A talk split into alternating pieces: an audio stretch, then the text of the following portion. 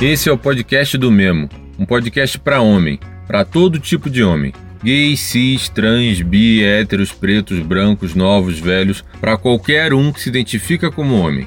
Aqui a gente quer pensar e fazer pensar, refletir, conversar sobre tudo que a gente quiser, sem receio de ser julgado como menos homem por isso. As mulheres não são obrigadas a ficar ensinando a gente sobre o nosso comportamento, a nossa postura. Passou da hora da gente assumir a nossa responsabilidade. Homens, precisamos falar entre nós.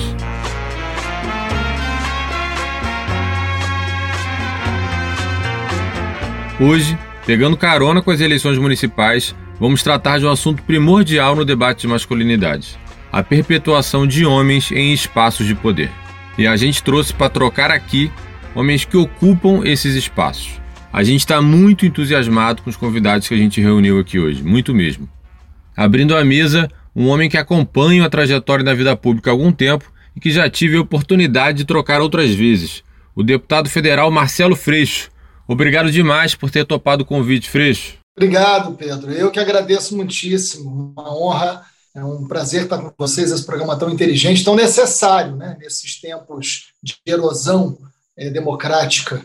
Um outro nome que a gente tem muito orgulho de estar contando aqui nesse papo e que veio à cabeça logo que a gente pensou nesse episódio, o senador Fabiano Contarato. Um prazer te receber aqui, Fabiano. Ei, Pedro, eu que tenho, assim, estou muito ansioso, porque é um tema que me instiga, e me chame, por favor, de Fabiano ou de Contarato. Trecho, sou seu fã. Túlio, prazer te conhecer. Passando a pandemia, quero dar um abraço em vocês. E encerrando a lista, um querido amigo, um intelectual que fala tanto de política quanto de masculinidades, o sociólogo Túlio Custódio. Que bom te ter aqui, meu querido. Um prazer, é uma honra imensa, Pedrão. Muito bom estar com vocês novamente aqui no Mimo. Prazer em conhecê-lo, Freixo. Um prazer em conhecê-lo, Fabiano. Acho que vai ser uma conversa muito, muito boa. Enfim, estou ansioso e feliz de estar aqui com vocês, né, dividindo nesse horário essa troca. Vamos nessa. Sou daqueles que diz, todo pomposo, cheio de orgulho, ter tirado o título de eleitor antes dos 18 anos. Lembro do dia que peguei o título na mão pela primeira vez lá no centro de Niterói. Sempre achei esse negócio de exercício da cidadania uma coisa legal. Mas mesmo assim, até um tempo atrás, tinha um quê de desinteresse, aquilo de ah, coisa chata sair de política, não vai mudar nada mesmo. Essa postura descompromissada também é uma manifestação do nosso privilégio de homens. Afinal, o interesse em mudar verdadeiramente isso tudo que está aí é menor, já que, mantendo o rumo das coisas, mesmo no caos, somos nós homens que vamos seguir ditando as regras. Resgatando da memória em quem já votei, são poucas as mulheres que entram na lista. A maioria das minhas escolhas nas urnas foi por homens, pessoas que, em boa parte, admiro ainda hoje e tenho orgulho de ter contribuído para ocuparem cargos públicos, mas, na maioria das vezes, homens bem dentro desse imaginário que temos de políticos. Branco, de meia idade, hétero, com a postura e um jeito específico de falar. A partir desse histórico, comecei a pensar no tema desse episódio: como a gente, enquanto homem, permite a perpetuação de mais homens em espaços de poder. Nas conversas que escuto por aí em relação a isso, vem muito aquele argumento de: ah, não tem tantas mulheres preparadas como candidatas assim. Aquela coisa de não querer nivelar por baixo, que escutamos tanto de altas lideranças do mercado corporativo, sabe? Então, meio isso. Quando paro para pensar que Marina Silva, ex-ministra do Meio Ambiente, com três décadas de vida pública, ficou atrás até do Cabo da Ciolo nas últimas eleições presidenciais, e que o presidente que temos atualmente é o sujeito que é. E daí? Lamento, quer que faça o quê? O argumento de falta de preparo vai para o espaço. O motivo certamente é outro. Porque muitos de nós, homens, ainda vemos as mulheres como adversárias e não como aliadas. Existe um medo evidente de perder espaço no mercado de trabalho, perder liderança, dinheiro e principalmente poder. Foi para refletir sobre isso tudo que esse episódio surgiu. Dialogar com homens que estão nesse lugar de poder, dentro e fora da política, com perfis distintos, querendo entender como a coisa se deu para cada um deles e como provavelmente, mesmo sem ter intenção, contribuíram e talvez ainda contribuem para a perpetuação de homens no poder. Eu sou o Pedro de Figueiredo, não sou candidato a nada e esse é o querido podcast do meu. Eu acredito é na rapaziada que segue em frente e segura o rojão. Eu ponho fé na fé da moçada que não foge da fera e enfrenta o leão. O gênio Gonzaguinha vai nos acompanhar nesse episódio de hoje. E vamos à luta. Que não corre da a troco de nada. Como foi para vocês aí na ascensão profissional de cada um, né? No desenvolvimento da carreira de cada um, e aí dentro dos espaços públicos, mas dentro da vida corporativa também. O que aconteceu com vocês? Assim, vocês já abriram mão de alguma coisa, de algum cargo, de algum apoio? Né? No caso do Freixo do Contarato, alguma decisão interna do partido, a se candidatar a alguma vaga de trabalho, etc., para quebrar essa cultura de homens no poder? Como isso se deu, sabe, na construção da carreira de vocês? Eu sou sociólogo de formação, trabalho como curador de conhecimento na Inexplorato, empresa na qual sou sócio. É, atuo nesse universo entre academia, entre mercado, etc. E como um homem negro, sem dúvida, o meu acesso a muito dos espaços sempre foi um acesso mais estrito. É claro que eu sou um homem que tem privilégios no sentido de, comparado a outros homens negros. Agora, eu percebo, e aí isso é uma coisa mais recente, tem uma especificidade da questão racial nesse sentido, por conta dessas faltas de oportunidades que muitas pessoas negras têm, que o revés dessa moeda, né, que o racismo gera, é a visão do negro único, que é de você ser essa única pessoa negra que conseguiu esse acesso e a partir desse momento que você está nesse lugar, você quer tudo para você. Então, uhum. na minha reflexão e na minha ação a partir deste lugar, o que eu tenho tentado fazer é diluir esses acessos que vêm a mim justamente por conta dessa oportunidade que eu tive. Essa semana, uma revista me contatou para eu escrever um texto sobre racismo algoritmo. Eu já vi textos seus, etc e tal, uma revista legal, bacaninha, descolada, mas assim, eu, sou, eu não sou jornalista, não é um assunto que eu domino, não faria sentido eu ser essa pessoa. Mas esse acesso veio a mim. Então, o que eu fiz foi pegar essa bola e passava. Só, eu não sou essa pessoa, mas eu tenho contato, no caso, uma jornalista negra, que eu acho que é a pessoa ideal para você conversar e, e, fazer essa pauta e falar com ela. Então, o que eu responderia à sua questão, tentando ser objetivo, é que, apesar de eu estar num lugar que não me promove ou não me permite tantas escolhas assim, justamente pela questão de um homem negro, eu sei que eu tenho acessos que muitos outros não têm, e eu entendo que a possibilidade de passar as bolas em relação a esses acessos que eu tenho, né, eu tenho um amigo, Márcio Black, que sempre fala, a negócio é você passar a porta e botar o pé nela, né, para que outros entrem também. Uhum. Então, acho que é um pouco dessa filosofia que eu tenho tentado muito diminutamente, né, enfim, mas os espaços que eu tenho tido acesso para poder me abster, não, não é abster a palavra, né, mas de entender que não é tudo sobre mim ou não é esse lugar que eu deveria estar reproduzindo, né, de querer estar tá tudo para mim, fazer tudo e ser a cara de tudo e etc e tal. Estou pensando aqui, acho que eu vou passar esse programa inteiro pensando, como sempre vocês fazem comigo. Eu sou professor né, de história, então a minha carreira, na verdade, foi 20 anos em sala de aula. Eu dei aula em muitas escolas. Em todas essas escolas, hegemonicamente, no magistério, eu tive mais companheiras do que companheiros, mesmo em cargos de chefia. Uhum. E aí quebra completamente esse universo de poder. Então, eu não tive, em termos profissionais, na minha carreira ao longo dos 20 anos, foi o contrário. Né? Assim, foi uma relação de poder muito relacionado a uma, uma, outra conotação de gênero, que é uma exceção da sociedade. Sim. Né? E dentro da vida pública, como isso se deu, assim, né? Como isso Não, aconteceu para você? Vai, é, aí quando vai para a política, tudo piora. Quando eu entro, em 2006, que eu fui eleito a primeira vez, nós montamos um mandato paritário, né? Então, assim, isso desde o início foi uma preocupação é, muito grande da gente. E a gente, aí eu acho que entra num tema que é muito importante, que é o tema da formação, né? É, eu acho que ele se opõe à ideia da oportunidade, né, da, da coisa. A gente sempre trabalhou muito no mandato como. Isso foi uma característica nossa, se não foi uma ideia minha, foi algo, foi uma sabedoria coletiva. A gente foi formando ali as pessoas. Tanto é que dali, do mandato, sai a Marielle, sai a Renata, né, sai, uma, sai o Flávio Serafini, assim, são deputados, vereadores que saem do mandato. A gente tem um trabalho ali de de formação dentro da equipe que, que foi bem feito, que foi legal. Mas o mandato era dentro da Assembleia Legislativa, na vida pública, e mesmo partidária, muito difícil. Assim. Tem uma ideia de que política é coisa de homem que é muito forte. É muito forte. Sim. É, comigo, eu queria fazer um destaque aqui, que no Brasil nós temos um preconceito estrutural, né?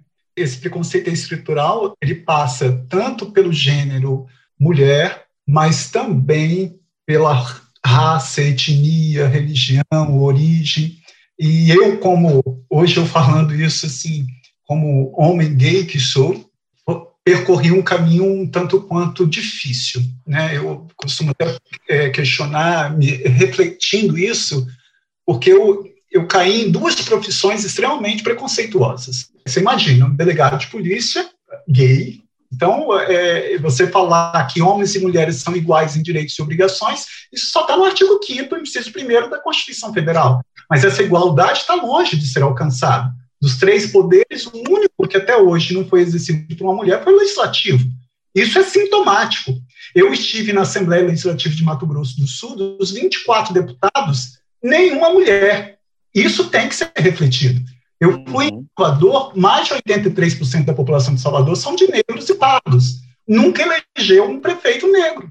Então tem coisa errada. Aí eu acho que é necessário a gente fazer esse recorte de entender que a mulher só teve, por exemplo, direito ao voto em 1932. Até a reformulação do Código Civil, ela era semi-incapaz.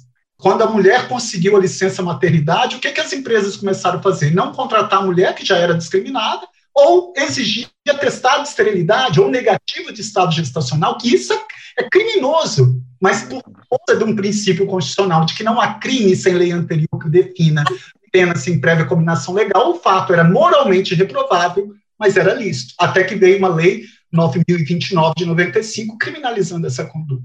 Então, eu confesso, e aqui eu quero, me perdoe se eu me alongar, mas eu tenho que ter essa oportunidade de falar, é com relação ao agradecimento por eu hoje estar aqui exercendo a função de delegado, como de professor de direito, e fui eleito no Estado do Espírito Santo como senador, mas quantas pessoas principalmente da população LGBTQIA+, pagaram com a vida, pagaram com sua integridade física, com sua, sua moral, com sua, com, com sua história, para que nós estivéssemos aqui. Então, hoje, você ser, fazer parte de uma população LGBTQIA+, com, eu tenho 54 anos, agora, eu, eu, e aí eu vou dar uma confissão aqui para vocês. Eu ia para a igreja, eu, são seis filhos, eu sou o filho mais novo. Meu pai era motorista de ônibus, não estou falando isso para o vitimismo, mas eu ia para a igreja e rezava, ajoelhava, chorando, para que mudasse aquilo há formas de violência. Existe uma violência real, mas existe uma violência simbólica que dói tanto quanto mais. Eu cansei de ouvir assim: ah, Contarato, Contarato é muito inteligente, mas ele é gay. Esse mais sempre foi uma, uma dor que eu trazia no peito. Então, hoje, o que eu puder fazer para reduzir essa desigualdade em todos os aspectos, para que nós tenhamos efetivamente um Brasil mais justo, fraterno e igualitário, foi para isso que eu coloquei o meu nome para ser senador da República. Desculpa. Que isso, perfeito. Aqui a vantagem é que não tem problema se falar muito, né? Você tem um problema. O, o Contarato foi eleito pela rede ou pelo PSOL. A gente não tem tempo nenhum de televisão, então a gente vai descontar tudo aqui. Eu queria já trazer para a discussão uma provocação trazida pela jornalista Flávia Oliveira, que é uma mulher incrível. Eu admiro muito o trabalho que ela faz no jornalismo. Alô, rapaziada do Memo, aqui Flávia Oliveira. Que prazer dialogar com vocês. Em particular sobre esse tema da representatividade política. Não é de hoje que mulheres, mulheres brancas e negras, homens negros militam, atuam, reivindicam mais presença nos espaços de poder político. O Brasil tem uma história de hegemonia masculina, branca e, ouso dizer, rica e de meia idade nos espaços de poder, no executivo, no legislativo, e isso precisa mudar para que a gente efetivamente consolide o que queremos chamar de democracia plena, de uma democracia verdadeiramente representativa da diversidade da nossa sociedade. A provocação que eu quero fazer a vocês tem a ver com o que tem sido chamado de agenda identitária. Nos últimos anos, o feminismo ganhou muita visibilidade, o discurso de construção de igualdade de gênero e também de igualdade racial mais recente tem ocupado os debates na mídia, nas redes sociais, e não raro nós vimos homens que sedimentaram sua presença na política criticando esse protagonismo crescente de mulheres e de negros, alegando que se trata de pautas identitárias que fragmentam, sobretudo, as esquerdas, né? a militância à esquerda. E é essa provocação que eu faço. Por que diabos é identitária uma agenda que trata de mais da metade da população brasileira? 52% dos brasileiros são mulheres, 56% dos brasileiros são negros e negras. Homens brancos dominam a política, dominam a economia, dominam o judiciário, tendo uma participação pouco superior a 20% na população uh, nacional. Por que, que a agenda masculina é global, é universal, é nacional e a de mulheres e negros é identitária? Eu respondo, mas quero ouvir vocês. É machismo e é racismo. A Flávia é uma pessoa que a gente conhece muito, debate sempre. Eu acho que esse é um tema dos mais importantes para o campo progressista, vou chamar assim. Não quero nem chamar de esquerda, do campo democrático. Enfim, por quê? Porque se nós não resolvermos isso, o lado de lá resolve. Eu acho que todo mundo entende o que é o lado de lá. É, o Trump se elege por uma pauta identitária. Só para mexer e refletir a sua proposta, né, Pedro? Que a gente uhum, busca é reflexões. Eu não, quero, eu não, quero, sair daqui citando números, palestras, enfim. Isso aqui é, é reflexão. Né? O Trump se elege por uma pauta identitária. E há uma estratégia, e que uma estratégia que depois vai valer para o mundo inteiro. Tem um sentimento de cólera que o segmento da extrema-direita consegue dialogar. O que nós não podemos fazer é o fragmento. Então, assim, o risco do, do, do chamado identitarismo, ou a, a, a, luta identitária, é a ideia de que não é uma agenda de luta. Né? Eu acho que, enfim, não tenho nenhuma observação é contrária à conclusão da, da Flávia, mas acho que a saída para a gente é qual é a agenda de luta? Qual é a agenda antirracista? Uma coisa é o debate do protagonismo, uma coisa é o debate que tem a ver com a pergunta anterior. A outra é qual é a nossa agenda antimachista, qual é a nossa agenda antirracista. Isso é uma agenda. E esta agenda, nós temos que buscar o comum, não o idêntico. Se nós conseguirmos entender o que tem de comum, não basta não ser racista, você tem que ser antirracista, isso nos leva para uma agenda. Isso é uma frase e não tem democracia com racismo, para pegar frases que o movimento fez com que tivesse muita centralidade nos últimos tempos, que são frases muito pedagógicas. Né? Eu acho que a, a escapada da gente, enquanto um projeto, é buscar o comum, é não cair nessas armadilhas e entender que o lado de lá, nessa erosão democrática, nessa disputa pelo sentido da vida, disputa maior da política, eu não estou falando só de eleição, né? eu estou falando também de eleição, mas não só de eleição, é, eu acho que é um caminho importante da gente é, ter agenda. Né? Projeto de poder, eu não, tenho nenhum, eu não tenho nenhum problema de ter projeto de poder, se eu tivesse, eu não estava no partido político nem no parlamento. Né? Eu quero sim disputar o poder, eu não quero Bolsonaro presidente com uma agenda racista, com uma agenda machista, machista e com esta agenda muito clara, né? e do lado de cá a gente se fragmentando. É isso que eu acho que não é, não é, não é muito inteligente. Bom, a Flávia, como sempre, né, maravilhosa, enfim, Beijo, Flávia. Obrigado pela contribuição. Eu acho que a, a palavra fragmento é boa, porque ela parece ser o diagnóstico, mas eu acho que ela é exatamente o problema onde boa parte dos setores progressistas não enxergam bem o que está acontecendo. O que talvez esteja voltando para um lado progressista é entender que não há fragmentação. Na verdade, o que há é a falta da percepção da intersecção das questões. Né?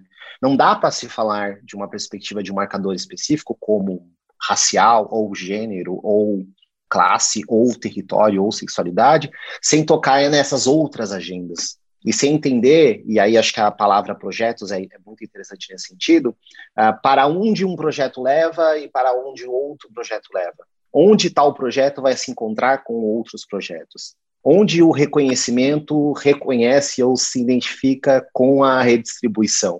São caminhos que, sem dúvida, as bandeiras por si só, elas tentam mostrar, né, evidenciar que existia um projeto que se dizia, digamos, emancipador, mas não era. Ele também estava esvaziado, porque ele também não estava acompanhando os movimentos do tempo, o sentido da, das coisas e para onde o caminho da água estava correndo.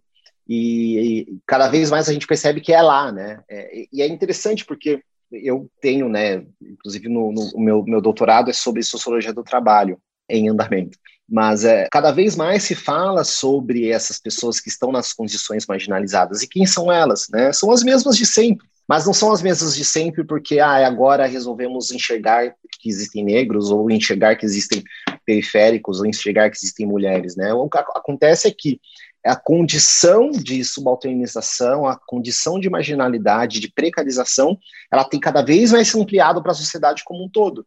E, consequentemente, no correr dessa água, esses temas, eles mais evidenciam a questão estrutural, como bem o Fabiano colocou no começo da fala dele, do que o, o adicional, o recorte. A própria palavra recorte, eu tenho evitado usar ela, porque o recorte dá essa sensação, né, de que você tem ali um todo, e aí você faz um picote e vai falar dessa especificidade. Na verdade, ela, a gente está falando do todo quem é a mulher no Brasil, quem é o negro no Brasil, né? Como o Guerreiro Ramos falava, né? Não é o tema, é o povo, não é um pedaço, é o conjunto. E qual é o nosso projeto para esse conjunto? Gosto da palavra comum. Eu acho que a palavra comum é uma palavra que mostra que há uma responsabilidade e há uma implicação nossa nesse debate. E aí, só para também não falar demais e voltar para responder a questão da Flávia, e acho que falta com mais força para os setores nossos progressistas entenderem que nós estamos falando de pilares. Raça é pilar, gênero é pilar, classe é pilar, que às vezes também esquece, né? Fala de classe, questões socioeconômicas é pilar. Território é pilar. A gente está no Brasil. Outra coisa que a galera esquece, né? Ah, o Brasil, ah, Brasil, Rio de São Paulo. É, é, ótimo que o Fabiano, inclusive, está aqui com a gente, né? Muito numa perspectiva São Paulo e Rio de Janeiro. O Brasil é gigantesco. Pensar projetos de Brasil não é pensar em São Paulo e Rio de Janeiro. Não é falar de empreendedorismo pensando só na realidade das lojinhas na porta do metrô, né? Existe um, um país enorme, com outras percepções e, e realidades, enfim. Então, falar em intersecções ou falar nessas multiplicidades de experiências, camadas, marcadores, etc., é também pensar de uma forma mais ampla, e aí não é fragmentar, é olhar para o centro, é olhar para a estrutura, é olhar para os pilares, o qual, de alguma forma, a gente está é, envolvido. Eu gosto dessa provocação e, só, e por isso que eu gosto de falar de masculinidades. O meu tesão hoje em discutir e pensar criticamente masculinidades é porque, principalmente masculinidades negras, é porque para mim é pensar no centro desses projetos, é discutir o sentido de um projeto, por exemplo, da masculinidade hegemônica patriarcal, um projeto padrão, um projeto do homem branco, rico, heteronormativo, cis, é entender estruturas que conformam e reproduzem a nossa sociedade como um todo. Não é só falar de gênero numa, numa perspectiva de, ah, não, né, nós, nós outros homens, homens lá. Não é só sobre isso né? É falar sobre um projeto, um projeto muito mais amplo do que só ser homem, né? O que significa ser homem, enfim, é isso. Só quero fazer uma pequena contribuição, agradecendo a Flávia. Eu também, eu entendo que, que esse projeto progressista, na minha humilde concepção, ele passa para nós termos um comportamento não só reativo, mas tem que ser proativo. Eu vou exemplificar eu sou membro titular da CCJ, Comissão de Constituição e Justiça do Senado, e tinha um projeto de lei de um senador, em pleno século XXI, querendo acabar com as cotas de mulheres nas eleições. Primeiro que a lei não fala nem que é 30% para as mulheres. Ela fala que é 30% para um gênero e 70% para o outro. 30% de homens e 70% de mulheres. Mas até isso nós somos preconceituosos. Fala ah, o percentual de 30% das mulheres. E eu fui relator, claro, rejeitando o projeto, mas não só isso. Graças a Deus, esse projeto foi rejeitado. Teve dois votos, para minha surpresa, do autor e de uma senadora mulher. Isso, para mim, tem um simbolismo forte, né? que é ela de fala ali, que não sou eu que tenho que ter, com todo respeito, mas que foi. Mas não só isso, mas eu apresentei, por exemplo, um projeto de lei determinando a adoção de 50% para um gênero e 50% para o outro. Então, por que, eu estou falando isso? Que é com esse exemplo que eu trago, é que esse relacionamento é interdisciplinar, que envolve nessa ligação com todos os setores, você deixar de ver o individual e passar a entender o coletivo como um macro, e que nós temos que ter esse comportamento não só reativo dentro de um momento histórico que eu fico assustado, que parece que nós estamos na era medieval, porque nós estamos discutindo e retrocedendo décadas de que nós temos que não só reagir, mas também ser mais proativos. Contarato, pegando esse gancho, quero falar mais com homens comuns que estão aí na rua, assim. Porque o cara é, muito comumente chega pra gente no mesmo assim, Pedro, legal, cara, esse negócio das mulheres e tal, mas assim, agora tem que ter cota pra mulher em tudo. Pô, tem que escolher a melhor pessoa, pô, independente de gênero, independente de qualquer coisa, tem que ser o melhor né? Tem que ser a pessoa mais bem preparada. Eu quero começar, então, porque você me futucou. Boa, boa, a ideia é essa, a ideia é essa. É, porque, na verdade, eu morro defendendo as políticas de inclusão. Vou dar um exemplo: as cotas raciais nas universidades, nos institutos federais.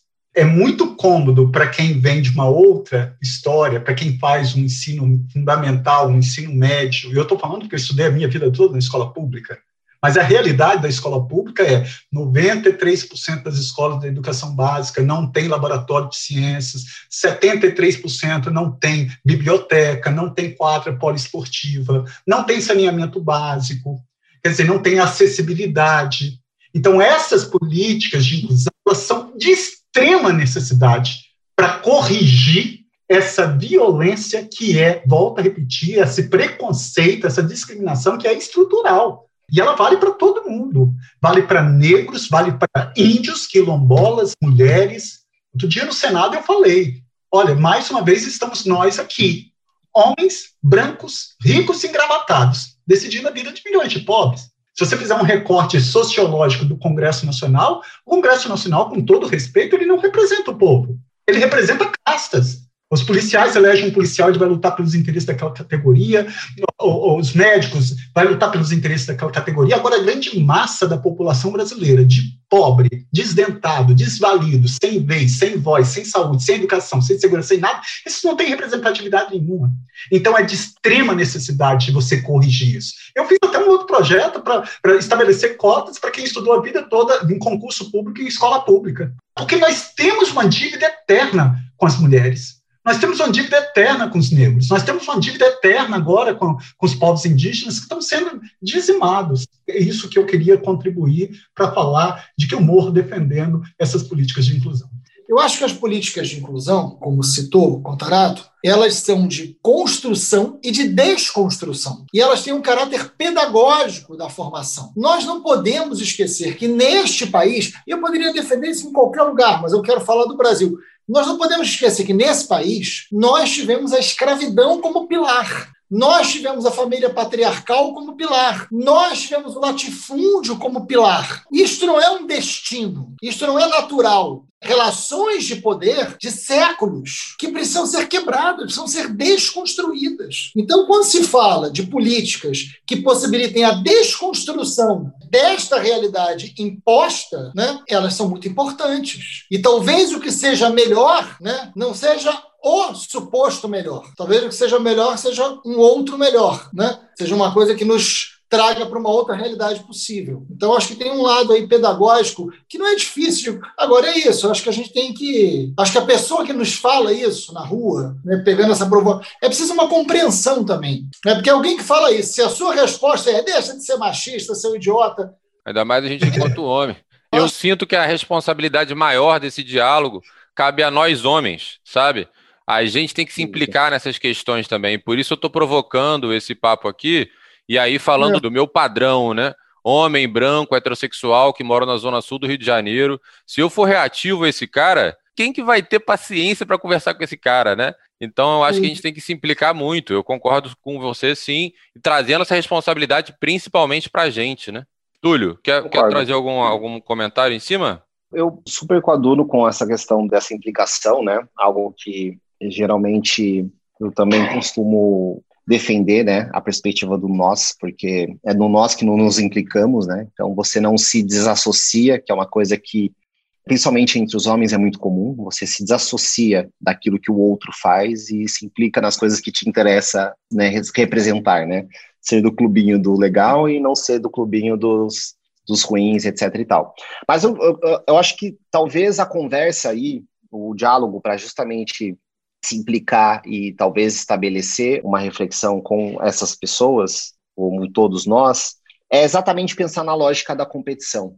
É esse, esse, elemento que de alguma forma é naturalizado em nós, justamente pelo contexto do sistema ao qual nós estamos inseridos, e nós acostumamos a aceitar e louvar uma lógica de competição que, assim, invariavelmente nós estamos completamente fora delas. Né? É uma competição de derrotados, é, onde os vencedores nem estão aqui, não estão nem aparecendo, mas de alguma forma a gente internaliza e aceita né, essa lógica da competição. É uma conversa muito franca mesmo, né?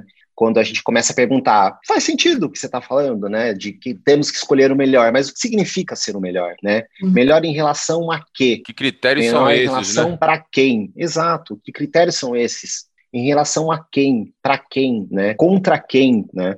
Porque a gente acaba internalizando que Existem os ruins, existem os piores, eles nunca aparecem, mas eles estão aí como fantasmas e precisamos dos melhores. E esse argumento é usado para tudo, né?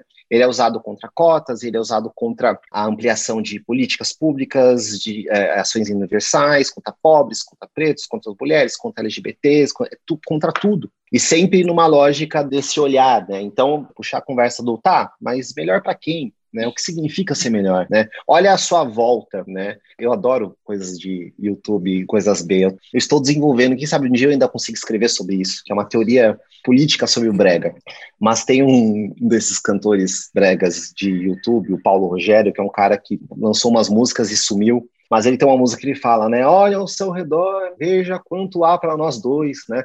Olha para o nosso redor, né? O que significa em falarmos quem são os melhores, né? Quais são os elementos concretos para que esses melhores estejam sentados, colocados onde estão? Talvez olhando e trazendo a conversa dessa maneira, a gente consegue começar a desmontar um pouco dessa percepção, né? Vamos seguir, enfim, de alguma maneira mexer aí com os pauzinhos. Eu acompanhei de perto aqui no Rio de Janeiro, na UERJ, a, o estabelecimento da política de cotas, né? Universidade Estadual do Rio de Janeiro, pioneira todo mundo lembra da resistência que foi, né? Uhum. Foi um, era uma batalha campal, né? Você estava cometendo uma atrocidade na cabeça de alguns. E, Contarato, assim, hoje há provas, assim, a universidade apresenta um resultado dessa política de cotas que é muito pedagógico, em termos da ideia do melhor, inclusive. Né? Exato. Isso vale muito, assim, ou seja, a política de, de inclusão, a política de, ela dá certo, ela tem, ela tem eficácia. Eu acho que isso responde muito, entendeu? Quando você fala, mas olha só, olha para, entendeu? Tem uma coisa que é eficaz aqui. Quando começou, o olhar era esse, e hoje, olha isso aqui. Os resultados mostraram uma coisa. Eu acho que é bom isso também, né? Nos ajuda, é nosso aliado. Super. Só dando um exemplo, Freixo, como eu te falei, quem estuda, esse jovem, a jovem que estuda a vida toda em escola pública, que a concorrência é desleal. Eu vou dar um exemplo no curso de medicina. Se não for o sistema de cotas, o filho do pobre, ele não entra no curso de medicina. Essa é a realidade. E onde que está? E quantas. Aí eu fico sempre me perguntando: nossa, quantos cientistas que estão aí analfabetos nos rincões do Brasil? Quantos poetas? Quantos matemáticos, físicos? Né? Quantos talentos, quantos dons que foi tirado a oportunidade dessas pessoas? Esse é um ponto muito importante, né? A gente tem se fiado ao, aos dados, né? A gente fala: ó, a cada 23 minutos morre um negro, a cada 8 minutos uma mulher é estuprada, mas numa perspectiva macro, a gente está falando a cada minuto um país morre, um projeto de nação é aniquilado, porque a vida dessa mulher, a vida desses negros, a vida dessas pessoas LGBTs, né, porque o Brasil também é um dos países que mais tá, é, mata é, é, pessoas LGBTIs, enfim. São nações e seu potencial e possibilidades e caminhos que são dizimadas, são destruídas, são massacradas, são... É importante isso, porque para mim isso tem a ver também com o componente do sonho, ou seja, com o componente daquilo que nós podemos construir para amanhã. Né? Onde fica o nosso horizonte de expectativas quando esse presente de alguma forma nos informa, não informa nada, né? Informa um campus vazios e agora, inclusive, queimados, né? Enfim, é, é, acho que é um, é um ponto bem importante. Aquele que sabe que é meu o coro da gente e segura a batida da vida o ano inteiro. Aquele que sabe o sufoco de um jogo tão duro e apesar dos pesares ainda se orgulha de ser brasileiro. O que, que a gente entende enquanto sociedade para você ser um homem de verdade, né? E como isso se manifesta na política, nesses espaços de poder. A gente entende que para ser um homem de verdade, para você ser reconhecido e se reconhecer como homem de verdade, você tem que ser o viril, o durão, o agressivo, o imponente, o cara que né, não, não abre mão de nada, etc e tal. Então, assim, como para vocês, quais são as consequências de encarnar esse papel do macho alfa para a nossa sociedade e para a nossa democracia de uma maneira geral, né? É, isso é muito complicado, viu? Enfim, vou falar com uma coisa aqui de imediato que veio na minha cabeça, assim, porque você está falando, veio um estalo assim, de uma coisa que eu vivi. Eu fui criado num lugar muito violento e você vai aprendendo, né? Meu pai era uma figura muito simples, né? Meus pais. E ele falou, ele falou uma coisa que me marcou. Ele falou: ah, problema teu é teu, resolve. Eu odiava isso, porque era tudo que eu não queria ouvir. Eu queria que ele me ajudasse, né? Problema teu é teu. Tipo assim, tu é homem, se vira, Sim. né? Problema da rua resolve na rua, que é aquela coisa. E assim, isso é uma cultura que você leva para o resto da sua vida. Você leva para suas relações, você leva para suas relações de trabalho, suas relações. Isso é uma tragédia. É uma tragédia. E eu estou falando de uma pessoa que eu amei profundamente, né? Mas é, é duro isso.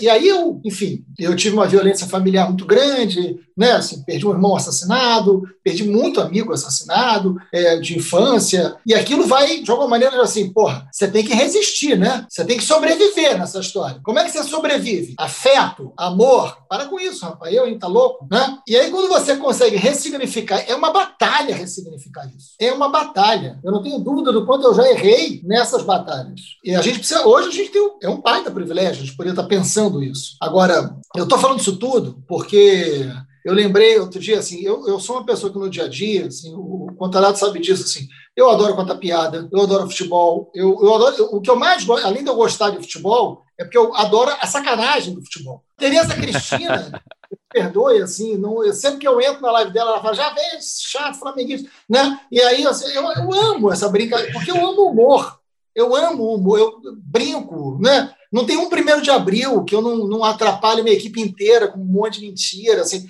porque são coisas idiotas, mas ainda bem que a gente pode ser idiota em algum momento. Assim, o humor é muito importante. E várias vezes eu respondi às pessoas que não me conhecem enquanto pessoa na intimidade assim: você é muito sério, você precisa sorrir mais. E, e, a primeira vez que eu ouvi isso, eu ouvi várias vezes, a primeira vez que eu ouvi isso, aí eu falei: caramba. Por quê? Porque a imagem pública, exatamente o que você está dizendo, a imagem pública, eu tenho que ser foda. Né? Eu tenho que ser o cara que enfrentei as milícias, eu tenho que ser o cara que enfrentei a, a, a merda do PMDB do Rio de Janeiro, eu tenho que ser o cara que. Né? Porra, imagina, eu vou ficar rindo de quê no Rio de Janeiro? Tá rindo de quê, maluco, no Rio de Janeiro? Né? Você tem que rosnar, você tem que trancar os dentes. Né? E eu não sou isso. Então, assim, nem quero, mas tem um lugar de um papel político, e aí reafirma uma ideia de masculinidade, claro. Né? Claro. Imagina, você no chão, né? É, para sobreviver, e que é uma tragédia, né? uma tragédia para todos nós. Enfim, Sim, é um desabafo para refletir. Eu só queria complementar o que o Freixo falou, e Pedro, quando você fala do macho alfa, eu estava aqui pensando, falei assim, meu Deus, e aí é uma provocação você, Pedro hétero, ao meu amigo Marcelo Freixo, porque tem que ser, ter muita coragem para você assumir a sua orientação sexual. Uhum. Você tem muita coragem para você se empoderar da sua cor, você tem que ter muita coragem, empoderar do seu gênero como mulher. E aí eu fico sempre tento, eu sempre tento exercitar isso comigo para ser um ser humano um pouco melhor, me colocando na dor do outro, né? Então eu falo assim, meu Deus, esses homens trans, as mulheres trans, né, eles são subjugados, eles não têm oportunidade de emprego. Eles, quando tem, é aquilo, olha, você só pode chegar até aqui. Não, o que eu falo é, você pode chegar aonde você quiser. Então, quando você fala assim desse, desse desafio do, do macho alfa, do homem alfa, eu vou falar, olha, eu poderia ter seguido um caminho mais curto.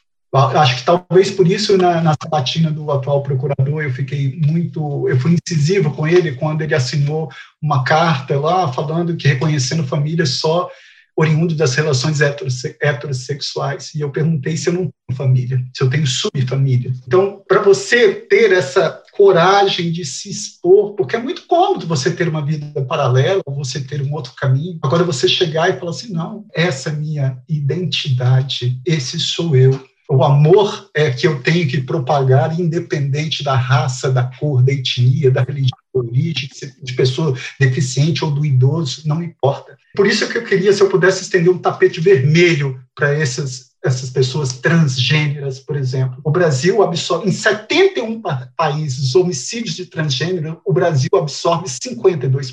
Isso é muito grave. E isso acontece em todas. Então, eu acho que quando você tem essa coragem de você se empoderar mesmo, é, eu acho que isso, esse é o, é, é o grande caminho para mim.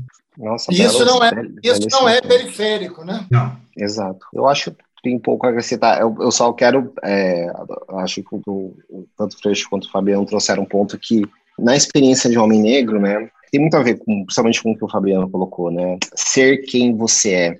Para muitos homens negros, da experiência de ser negro numa sociedade racista como a brasileira, né, colonialista como a brasileira, querer exercer esse lugar de macho alfa é exatamente não ser quem eles são.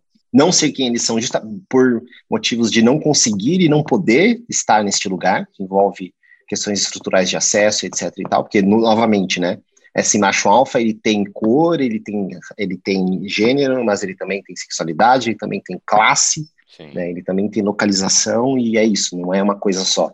É, a tag engana, né, mas é um projeto muito bem formatadinho, então, esses homens, né, nós, homens negros, não temos acesso a esses lugares, e muitas vezes, para tentar estar neste lugar, há essa, esse desmonte de si.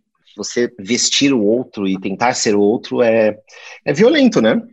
O homem hétero branco de classe média, e aí é importante esse lugar, classe média, né? Não o, o burguês per si, o classe média, aquele que acha que está próximo do burguês, mas não, não está.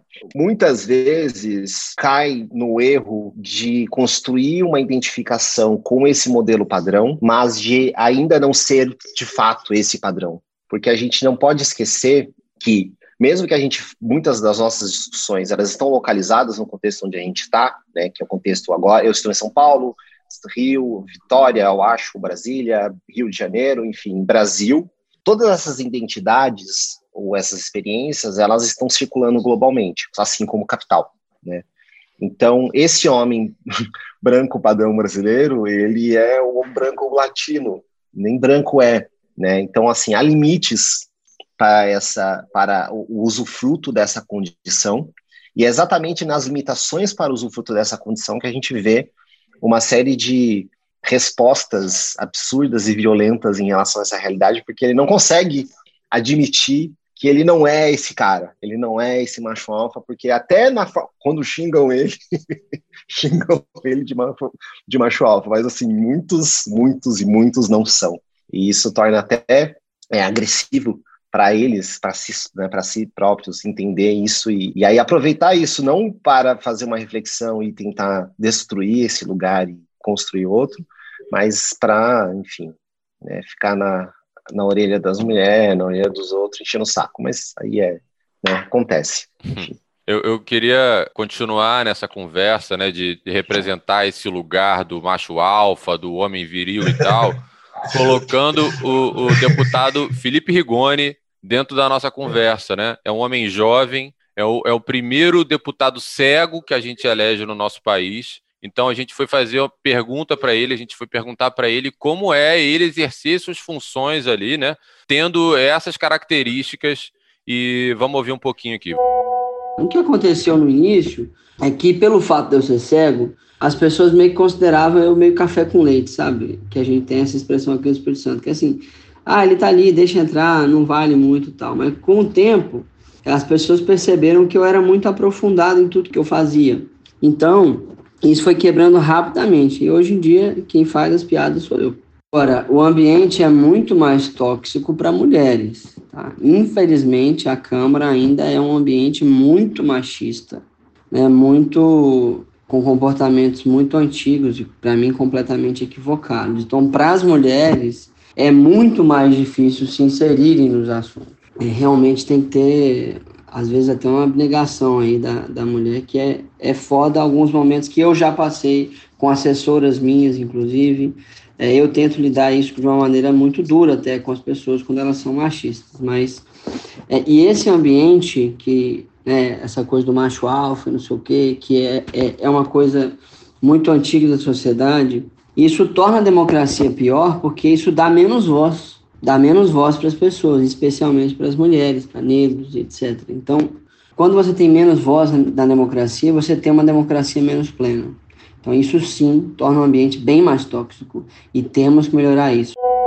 Muito obrigado, deputado Felipe Rigoni, por ter trazido essa contribuição enquanto um homem jovem, né, que já é um recorte diferente dentro desse lugar comum de homens de meia idade que ocupam os espaços de poder na nossa política, e um homem com deficiência, né, um homem cego, também falando desse lugar de pessoa com deficiência, né?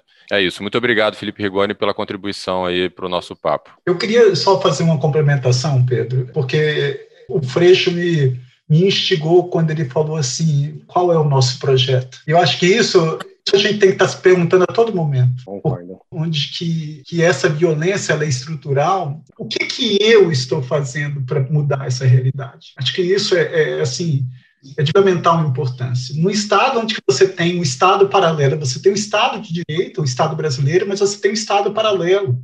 Então, qual é o nosso projeto para mudar essa violência em todos os aspectos? No aspecto público, no aspecto privado, na, no parlamento, no executivo, no judiciário, nos tribunais de conta. O que, que nós estamos fazendo para mudar isso? Isso que eu quero refletir. Contarato, aproveitando né, que você pegou a palavra, o Felipe Rigoni ali falou que hoje quem conta a piada é ele, né? Hoje quem faz a piada é ele meio que né, dando a entender que ele meio que reverteu a situação do que do início da trajetória dele ali dentro do Congresso. Trazendo né, para você, assim, né, enquanto um homem gay, o primeiro senador também assumidamente gay que temos no nosso país, como foi para você estar nessa posição? Obrigado por essa oportunidade. Eu costumo sempre falar que a orientação sexual, assim como a cor da pele, assim como a etnia, não define caráter. O que define caráter é o seu conteúdo ético, profissional. E não existe nenhum ordenamento jurídico que ele se sedimenta se não for um embasamento ético. Hoje eu falo assim com bastante tranquilidade que eu acho que tudo é forma como você conduz o seu comportamento. Hoje eu me sinto extremamente, desde o início, extremamente é, respeitado pelos colegas. Eu vejo que muitos, até assim, eu fico. Me sinto até um pouco lisonjeado, porque às vezes algum senador mais antigo chega para mim: Ah, Contarato, como que você pensa em, em votar esse projeto? Então, ou eles às vezes param muito para me ouvir. Eu vejo que isso é toda a forma como você conduz, né? Tiago de Miel tem uma frase que eu amo que ele fala assim: Nós não temos caminho novo. O que temos de novo é o jeito de caminhar. A fala do Rigoni é muito importante, né? O Rigoni é um, é um, é um deputado cego, né? Assim, primeira vez que você tem um cego eleito. E ele diz: Eu entrei ali meio café com leite, né? Eu pensei, ah, deixa isso, né? E ele fala: Mas é pior. Né? As mulheres têm uma situação pior. E é verdade. E eu estou lembrando de uma cena, eu não vou citar a deputada, mas é muito curioso, porque um deputado do lado de lá, né? Como a gente fala assim, Cheguei uma eu converso muito, eu, eu converso muito, chegou para mim e falou assim: Ô Fred, você não acha que aquela deputada ali grita muito, não, cara? Fala muito alto? Essa fala do Rigoni me lembrou essa cena. Aí eu olhei para ele e falei: Cara, será que não é você que está com dificuldade de ouvir? E ela tem que falar alto? E aí foi um mal-estar, né? Eu falei: experimenta ouvir, porque talvez não precise gritar. O problema é que, né? E aí, e aí depois a gente foi conversando, mas é isso, assim. É, o problema não está no Rigoni é, ser cego, o problema está na quantidade de, de pessoas que não conseguem ouvir ou não querem ouvir né, a, a, o que vem é, das 77 mulheres na Câmara. Né? É a maior é, votação que nós temos, mas ainda é pouco, ainda é muito pouco. É, então, acho que, acho que tem, tem uma, uma, uma, violência muito grande ali. O que aconteceu com a Tabata, dando exemplo, e aí eu posso citar o nome, né? Já me interromperam em votações para perguntar se eu era casada, se eu vinha de alguma família importante, se eu era filha de alguém, se tinha algum homem que justificava eu estar ali. Já fui chamada de burra, delinquente, débil mental, em plenário, em microfone, que tinha 17 anos. Então, é um meio muito pesado. Então tem um lugar aí, sim, de violência de gênero na política muito profundo e muito visível. Boa. Eu quero trazer agora para a nossa conversa mais uma provocação, agora da Antônia Pellegrino. Bom, primeiro eu queria falar sobre o falso espanto com essa estrutura de poder, né? Não é novidade para ninguém que o espaço público foi destinado aos homens desde a Grécia Antiga. No que diz respeito a silenciar mulheres, a cultura ocidental tem milhares de anos de prática. Então, para pensar o machismo e a violência política de gênero, é preciso, na minha opinião, ir um pouco além desse diagnóstico simplista de misoginia. Né? É importante a gente reconhecer essa longa história que está por trás do que a gente vive hoje. E resulta desse modelo que mulheres ainda são vistas, tanto por quem está no poder quanto pelo eleitorado, como ocupando um lugar fora do poder, como não sendo, não fazendo sentido nessa imagem do poder. Ou seja, não é fácil inserir as mulheres numa estrutura que já está codificada como masculina. A gente precisa mudar a estrutura e o movimento feminista vem mudando, né? A lei que determina parte do fundo eleitoral para candidaturas de mulheres é uma prova contundente disso. Mas é preciso mais, é preciso pensar no poder de outra maneira. E para isso, elas precisam de formação política. Nós, como sociedade, precisamos de novos quadros que façam a nossa democracia representativa de fato ser um espelho da nossa sociedade. E esses novos quadros precisam ser bem formados para ocupar o espaço da política. Eu queria entender se o partido de vocês de fato está cumprindo a lei que pede que 5% do fundo partidário seja investido na formação de quadros femininos. E o que vocês, como lideranças políticas relevantes, fazem nesse ciclo de formação, se é que fazem. Muito obrigado, Antônia Pellegrino, uma mulher que eu admiro muito, que também já tive a oportunidade de estar junto em eventos, de dialogando sobre essas questões. Então, muitíssimo obrigado pela sua contribuição, por essa provocação necessária que você nos fez. Túlio se deu bem, escapou dessa, em Túlio. Eu ia falar até que eu queria, eu queria, eu queria uma parte, na verdade, e eu ia falar assim, até se vocês querem que eu comece, porque aí vocês dois vão pensando. Não. Pode começar pela resposta tranquila. Não, mas é só que eu queria uma parte, porque eu acho que a, a, a contribuição dela é interessante e, e dá um espaço para falar uma coisa adicional sobre isso, que é a gente precisa fortalecer a questão da representação e da representatividade, sem dúvida, né, que não são iguais, né, quando a gente fala em representação e quando a gente fala de representatividade, mas a gente também precisa fortalecer os elos democráticos do que significa estar nesse espaço. Nós precisamos e nós devemos ter mais mulheres eleitas, nós precisamos e nós devemos ter mais pessoas negras eleitas, nós precisamos e devemos ter mais pessoas indígenas eleitas, né, de povos originários, pessoas LGBTs, pessoas de representantes de vários espaços, experiências e, e realidades. Mas isso não significa, e aí de novo a história da fragmentação, que nossa preocupação tenha que ser fragmentada. Que para que a gente consiga, por exemplo, políticas públicas que atendam a população feminina, só a gente tenha que se fiar nas mulheres para que isso deva acontecer. A gente tem que lembrar, e é um termo que tem sido usado, inclusive de maneira é, é, muito atabalhoada, né, que é a própria ideia de lugar de fala. Então, lugar de fala é sob a perspectiva de onde você parte, né? Não é sobre a isenção do outro, né? Nunca foi, nunca será. Né? Lugar de fala é entender que existem múltiplas diferenças e experiências na nossa, na nossa realidade, na nossa sociedade, e que essas experiências, de alguma maneira, elas condensam, elas, inclusive, são obstáculos para determinados grupos e pessoas e comunidades, e nós temos que nos implicar nessas experiências justamente para falar, está errado. Eu, como homem, está errado ver que mulheres não estão tendo acesso, etc e tal. Eu, como branco, está errado ver que pessoas negras não estão podendo, etc e tal. Eu, como hétero, está errado e aí é uma questão política, social, cultural e também ética, na nossa implicação em relação ao que nós queremos. E aí, acho que a fala inicial do Freixo, é, a gente traz de novo essa pergunta para, para o baile, né? Qual é o projeto de nação que nós queremos? Uhum. Até lembrando um pouco do Darcy, né? Nós precisamos inventar o Brasil que nós queremos, né? E acho que essa contribuição da Antônia vai também muito é, nesse sentido. Bom, agora partidos. Vontade. Não, na verdade, assim, eu adorei a, a, a reflexão do Túlio aqui, eu acho que é exatamente isso. Eu, eu ia responder na mesma linha, assim, do... Eu, eu, não, eu não vou ficar aqui como advogado do PSOL defendendo, assim, acho que não é... Nem é o que a Antônia quer quando faz essa provocação, né? A forma mais machista que os partidos, e aliás, nesse sentido, eu acho que tem diferenças sim entre a direita e a esquerda, visivelmente tem. Não vamos aqui também né, dourar a pílula. Há um setor considerável da direita que quer acabar, e o Contarato tinha acabado de falar isso, há um setor considerável da direita que quer acabar com qualquer política de financiamento. Isso é uma batalha que a gente está travando dentro da Câmara e certamente é do Senado o tempo inteiro o tempo inteiro, número, cota, financiamento, né?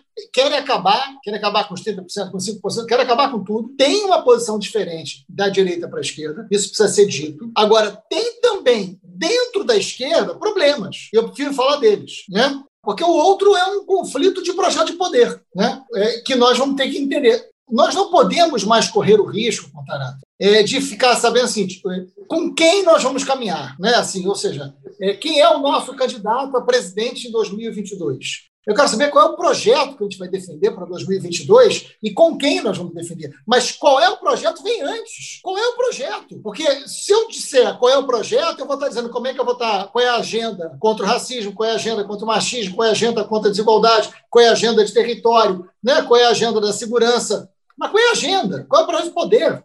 para eu saber com quem, que nome vai ter, onde a gente vai ser mais útil, né? Ok, mas tem que ter um projeto que nos coloque no mesmo lugar. Aí a gente resolve a questão identitária, aí a gente resolve, porque tem um projeto, tem uma agenda a ser defendida. E nesse sentido, há um problema na esquerda, que é a ideia de você responder a isso como burocracia e não como cultura. Acho que aí entra uma resposta que eu queria dar a Antônia nesse sentido. Assim, nós podemos responder isso de forma burocrática e seremos inevitavelmente machistas. Inevitavelmente machistas. Porque dizer, olha, tem um percentual tal, ou a gente trabalha isso como uma cultura. E a cultura parte do princípio de que nós temos que mudar uma cultura. Né? É, as direções partidárias são hegemonicamente masculinas. A questão toda não é, não, garantimos o número de mulheres candidatas. Não, garantimos que o tempo de televisão das mulheres. Ok, mas não é isso que a gente está falando. A gente está falando de formação. A gente está falando de formação. Aí é uma cultura partidária que tem que ter relação com o projeto de poder que você tem. Como nós temos problemas é, em conseguir efetivar um projeto de poder, nós temos problemas de efetivar uma nova cultura, né, em, outra, em outro patamar de relação. Então, acho que você pode responder de forma burocrática. O partido tal destinou mais verbo, o partido tal destinou menos. Mas acho que tem um outro problema que nos iguala nesse sentido: é nós vamos conseguir construir uma cultura partidária, uma cultura de esquerda, uma cultura progressista é, que modifique essas relações ou não? É, eu também concordo, é, ipsilitris com o Freixo, eu só acrescento assim que, que esse trabalho mesmo de fazer com que a mulher, no caso, a mulher alcance esse espaço de poder, é um trabalho de sedução também. É um trabalho de sedução que não é fácil. E que você tem que estar, tá, eu não sei se Platão que disse isso, mas que a sabedoria está na repetição, que você tem que estar tá efetivamente capacitando. E essa capacitação ela tem que ser contínua e permanente para todo mundo. Eu acho que isso eu sinto uma falta no Partido Rei de Sustentabilidade, eu acho que teria que ter uma coisa muito mais é, proativa nesse sentido, para dar efetividade a essa, talvez, uma tão sonhada isonomia de gênero ali. Eu queria trazer uma pergunta mais aberta mesmo para a gente refletir, se, na visão de vocês, três, é possível a gente abrir espaço para uma política diferente dessa do homem macho alfa que a gente falou aqui, sabe? É possível a gente ir para um lugar de uma política mais baseada no afeto, é, feita em outros termos, de uma forma menos viril, ou isso é meio utopia? Tem um poema do Mário Quintana, só para a gente poder também usar de poesia, né? Que é chamado Das Utopias. Que ele fala: se as coisas são inatingíveis, ora, isso não é motivo para não querê-las o que seria do caminho se não fosse as, a mágica e distante presença das estrelas. Ser utopia não é um problema, ainda mais numa sociedade distópica como essa. Agora, o que eu acho assim, é que a gente já vem colhendo e percebendo mudanças muito profundas. Elas estão acontecendo. Nós vivemos um processo, um momento muito difícil, A gente não pode achar que esse período que a gente está vivendo não é um período de contradições. Isso, não, é um período de contradições, porque temos vitórias e temos derrotas. E a gente precisa entender isso. Eu fui candidato a que você pediu para que tivesse esses relatos também é, de reflexões e, e pessoais. eu fui candidato em 2012 a prefeito, viu, aqui no Rio de Janeiro, que foi uma campanha belíssima, 2012, né? O meu vice foi o Marcelo Iuca, né? saudoso irmão querido Marcelo Iuca. Foi o meu candidato a vice. Em 2012, a gente, fez uma, a gente chegou a 28% dos votos na cidade do Rio de Janeiro. É, foi uma campanha linda, uma campanha que encantou, uma campanha que foi extraordinária.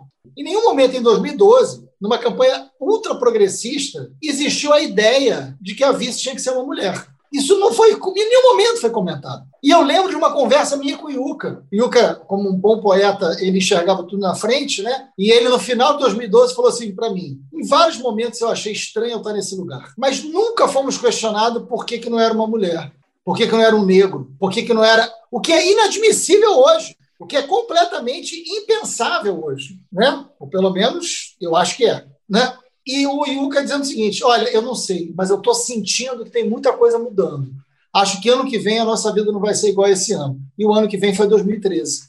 E o Yuka tinha razão. O Yuka enxergou antes, né? E é e assim, eu acho que tem muitas conquistas e contradições provocadas por elas. Então, eu acho que é possível e necessário, né? mais que possível, esse outro modelo.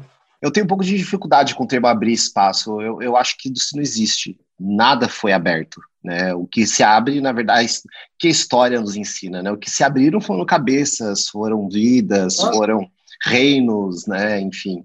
É, abrir espaço, ainda mais num contexto de uma sociedade que é estruturada no genocídio, que é estruturada na concorrência, estruturada na humilhação e no sofrimento, eu acho que abrir espaço é, é, talvez a gente devia estar fazendo outra pergunta, né? Que é como nós vamos conquistar o coração e o futuro das pessoas. É, de novo recorro a essa a isso que eu ainda não consegui escrever, né? Uma teoria política do Brega, mas é a gente precisa ser Pablo, né? Quem aqui já escutou, já ouviu falar de Pablo, a voz romântica do Arrocha, a gente precisa conseguir tocar as pessoas com aquilo, né? E ele canta brega, ele canta músicas que falam de amor, etc. Mas de alguma forma tem alguma coisa ali, entendeu? E aquilo ali é um caminho, não o brega em si, mas tem alguma coisa ali que diz que é uma forma de tocar e, e a gente pode ir por esse lado, entendeu? Eu vou à luta com essa juventude que não corre da raia a troco de nada. Eu vou no bloco dessa mocidade que não tá na saudade, constrói amanhã desejada. Reginaldo, por favor, vinheta do memofone. Chegou o momento do nosso cativante memofone, nosso quadro fixo de troca com ouvintes e ouvintas do podcast do Memo. A gente criou um número para você mandar aquela crítica, aquela alfinetada, uma pergunta, um desabafo, uma sugestão de tema e, se bobear, até um elogio. O número tá lá nos destaques do nosso Instagram. Meu querido amigo Rodrigo Moura, a voz do Memofone, quais áudios você separou aí pra gente hoje, meu querido? Boa. Temos aqui o áudio do Pedro Rocha, o Pedrão, casado, pai de menina, que mora em São Paulo. Ele fala sobre como falar sobre questões de masculinidade em grupos de amigos.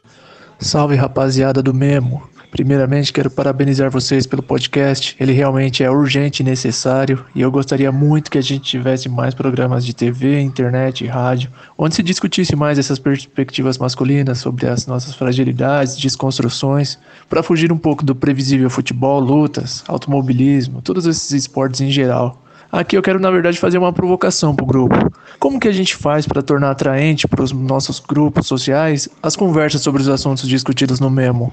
Quando você está numa conversa mano a mano com um amigo, a gente até consegue desenvolver mais ideias. Mas ao juntar todo um bando, como fazer ser mais interessante discutir essas fragilidades e desconstruções, até mesmo interesse em outras coisas que não os esportes, os carros e o sexo, da maneira banal como a gente vê normalmente? Eu tenho tentado avançar nisso, mas sempre me sinto vencido. Ou percebo que os caras acham que eu tô passando por alguma crise e é só culpa da minha parte. Um grande abraço a todos vocês aí e salve. Vamos que vamos. Pedrão, meu xará, muito obrigado. Achei maravilhoso o seu depoimento aqui. A gente costuma dizer que homens não sabem conversar sobre nada além de futebol, política, né? E sempre de um jeito esquisito, trabalho, e mulher também de um jeito muito bizarro, né? E, de novo, né? Não tem problema falar sobre isso. Eu sou rubro-negro, eu adoro falar de futebol, é uma das paixões que tenho enquanto assunto, inclusive, mas só falar sobre isso que aí acho que é uma questão que é apontada pelo meu xará Pedro de São Paulo,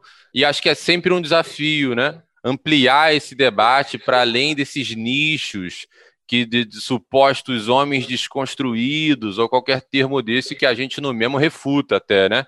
Porque acho que a ideia é falar com o nosso vizinho, com o cara do bar que a gente senta junto, com né, as pessoas que estão ao nosso redor de uma maneira geral. Primeiro agradeço Pedro pela contribuição, mas quando eu estava ouvindo o questionamento dele, eu lembrei quando eu fui candidato, né? Quando eu, aliás, eu até tenho vergonha hoje de falar isso, né? Quanto tempo que eu fiquei letárgico quanto que tempo que eu fiquei omisso. Eu acho que isso, porque ser cidadão não é apenas viver em sociedade, mas transformar essa sociedade. E às vezes a gente fica acostumado com aquele mundo da gente, mas não tem esse olhar do social, do coletivo. E eu relutei muito para entrar na política. Entrei, relutei demais, eu nunca fui político.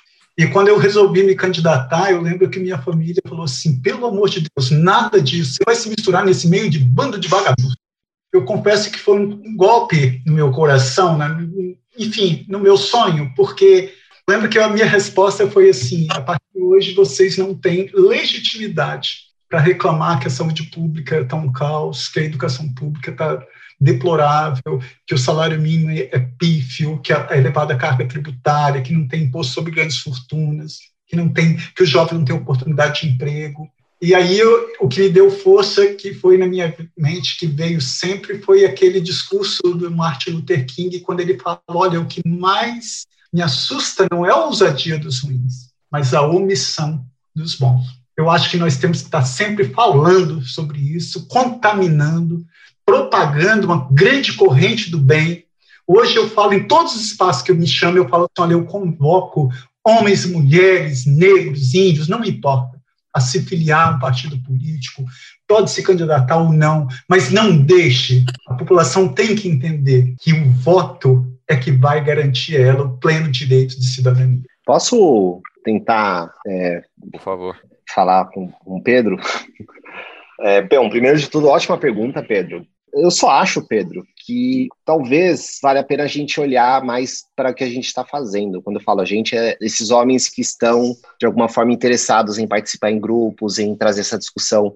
Porque eu entendo que a gente tenha, quando a gente se conecta com um ponto, uma discussão, até uma causa que a gente acredita, e acho que como o, o Fabiano colocou bem, né, a gente queira transformar a nossa realidade, que a gente queira de alguma forma sair aos quatro cantos e de alguma forma disseminar isso, todo mundo de alguma forma seja picado por esse bichinho. Mas eu acredito ainda nos laços comunitários e, e se você está fazendo isso na sua comunidade, você de alguma forma vai impactar as pessoas. Você vai de alguma forma puxar elas para você, né? Então eu teria talvez não não ter, eu acho que tem que ter no horizonte, mas Talvez eu teria menos ansiedade sobre como eu vou falar com aquele cara lá que está na esquina do outro lado e mais vou voltar para o conto do Freixo. Qual é o projeto que você está seguindo? Porque isso vai fazer pontes, isso vai fazer canais e você vai chegar do outro lado da rua e que do outro lado do país ou da onde for, né, esse projeto tiver que chegar. Enfim, para tentar resumir a resposta é,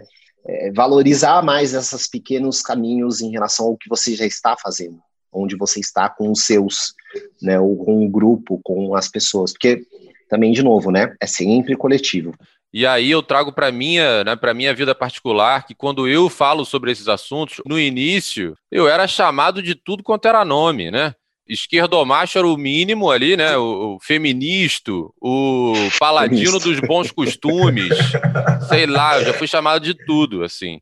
Então tem que entender que isso vai acontecer porque a nossa sociedade uhum. é criada de uma outra forma, né? Então, quando a gente é questiona a forma que está dada, é óbvio que a gente vai sofrer esses reveses de pessoas que a gente ama, de pessoas que a gente admira, inclusive. Então tem um processo muito doido aí que acontece na nossa cabeça, mas que é isso, né? Se você tem um norte, essa coisa do projeto, né? eu estou entendendo esse projeto de, de, várias maneiras aqui na minha cabeça, né? Entendendo é, o norte que eu tenho ético, com o compromisso desse debate, de ser pautado a partir do movimento de mulheres, a partir do movimento de direitos humanos, não tem como você não ser zoado pelos seus amigos, não receber apelidinhos e tudo mais, mas você vai vendo que tem outras pessoas também no seu entorno que concordam com esse olhar e você vai somando né, esse senso de pertencimento que às vezes nos abala tanto quando é questionado pelos seus amigos próximos, a gente acaba alcançando em outros lugares também com outras pessoas.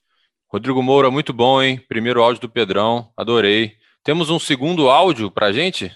Temos sim. Dessa vez do Emerson, de Curitiba. Ele fala que homens não dão crédito ao que homens gays falam sobre a experiência de ser homem. Vamos escutá-lo. Eu sou um cara branco de 35 anos que tenta se desconstruir, ser melhor aí, né, no dia a dia aí, não só pela minha filha, mas pela sociedade como um todo. Então, acho que o mesmo é um bom caminho aí para ensinar as pessoas, né? E eu apresentei o mesmo para muita gente, muita gente mesmo, sempre tendo opções, falando de episódios específicos e tal. E eu fiquei triste com um comentário, né, cara? É, o cara, uma, mais de uma pessoa falaram para mim assim, pô, mas é estranho, porque os caras querem falar sobre o homem na sociedade e bota um monte de gente homossexual para falar, assim. Putz, na hora eu não sabia como responder. Eu falei assim, pô, mas o cara é homem também, né? Ele é homem, pode não gostar de mulher, mas ele continua sendo homem, né? Ele só não é hétero. Então é do papel dele também, cara, correr atrás, essa mudança e tudo mais. Daí eu fiquei na dúvida, cara, se talvez realmente seja essa a resposta certa, né? Como abordar as pessoas em relação a esse, a, nesse sentido, né?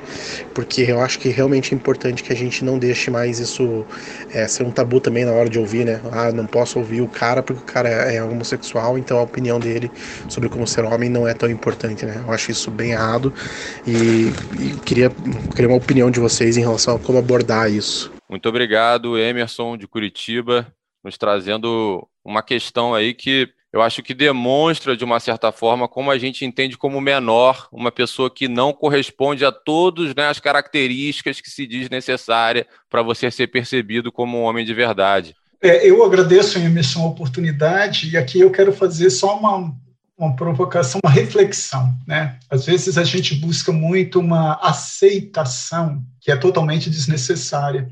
Né? Você tem que me respeitar como ser humano, assim como eu te respeito como ser humano.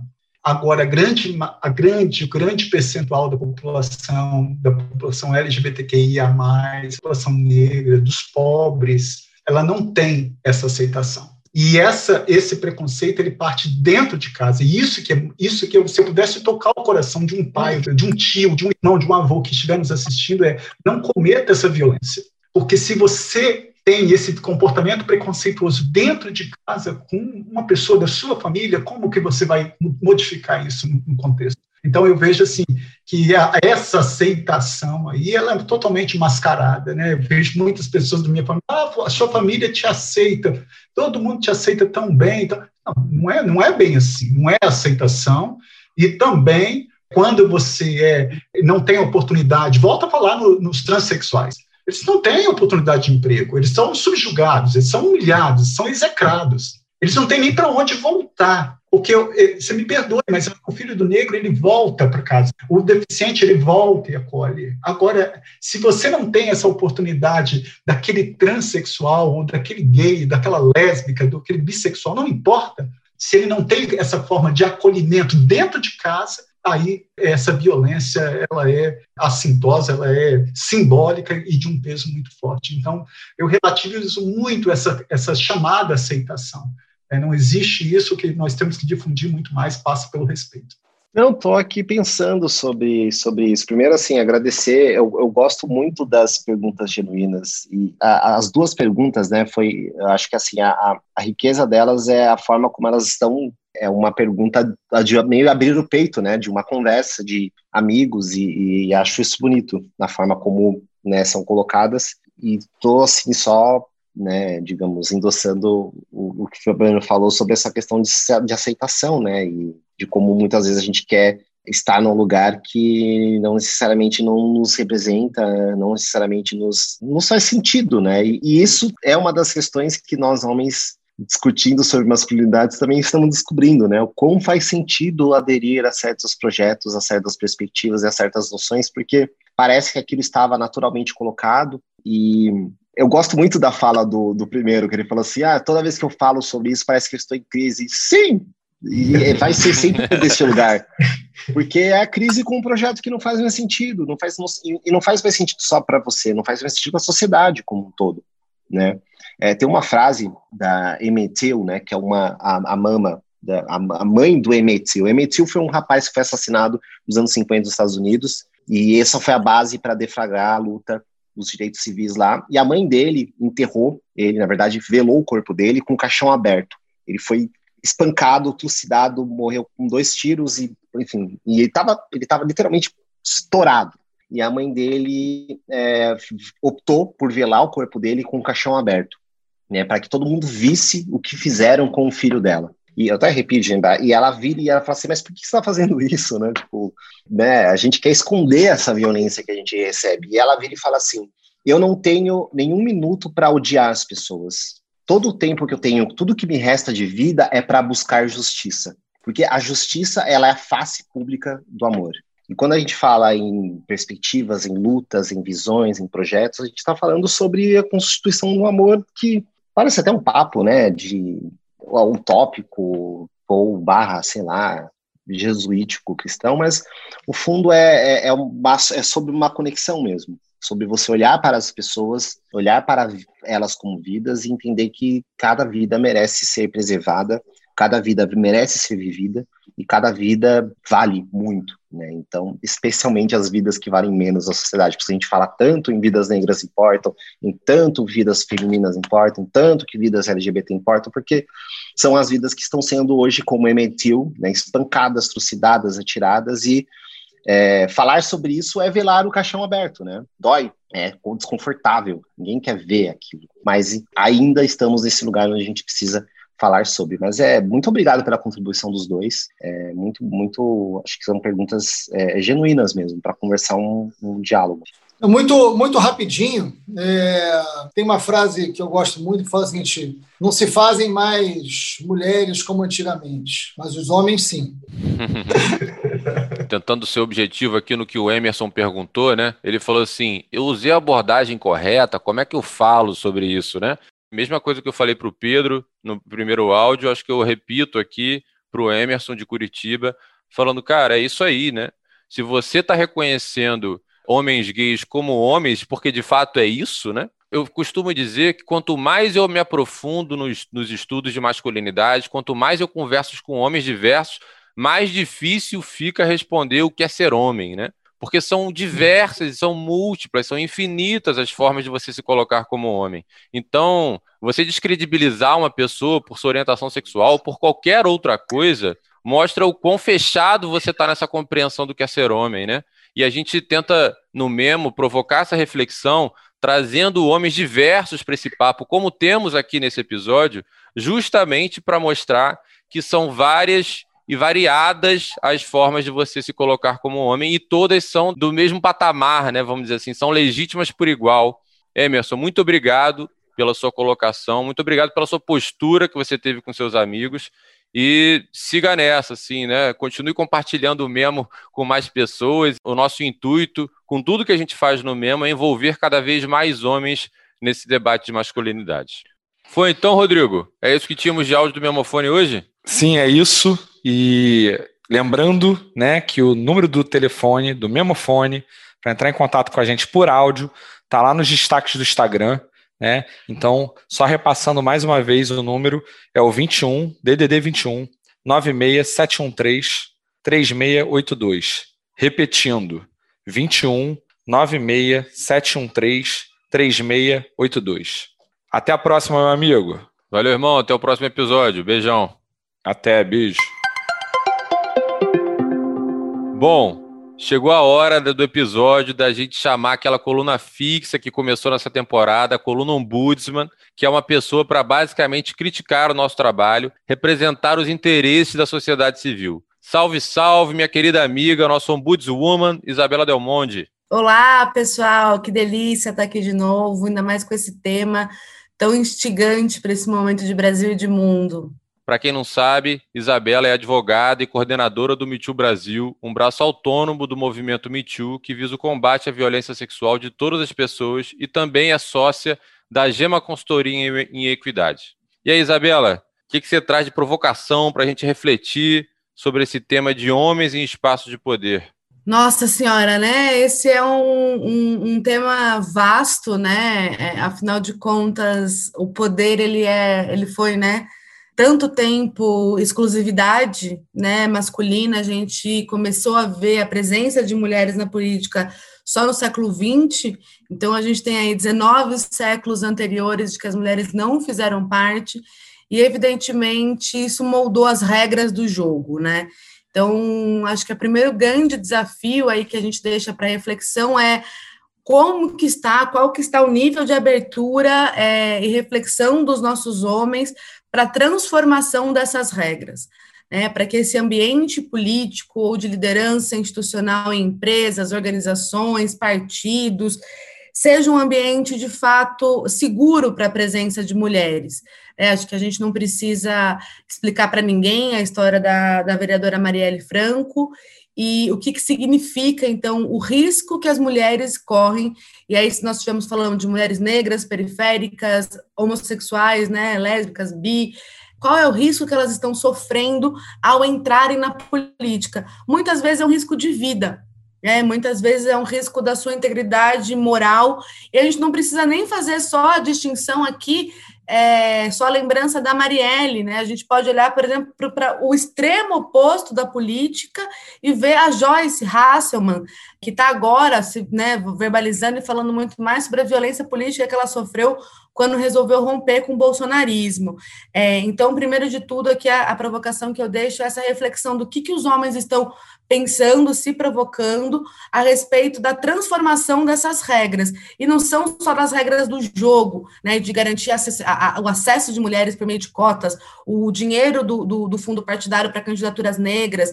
A gente está falando das regras, das regras não faladas, né, da convivência, do que acontece no corredor, é, então, acho que essa aqui é a minha primeira, a minha primeira reflexão.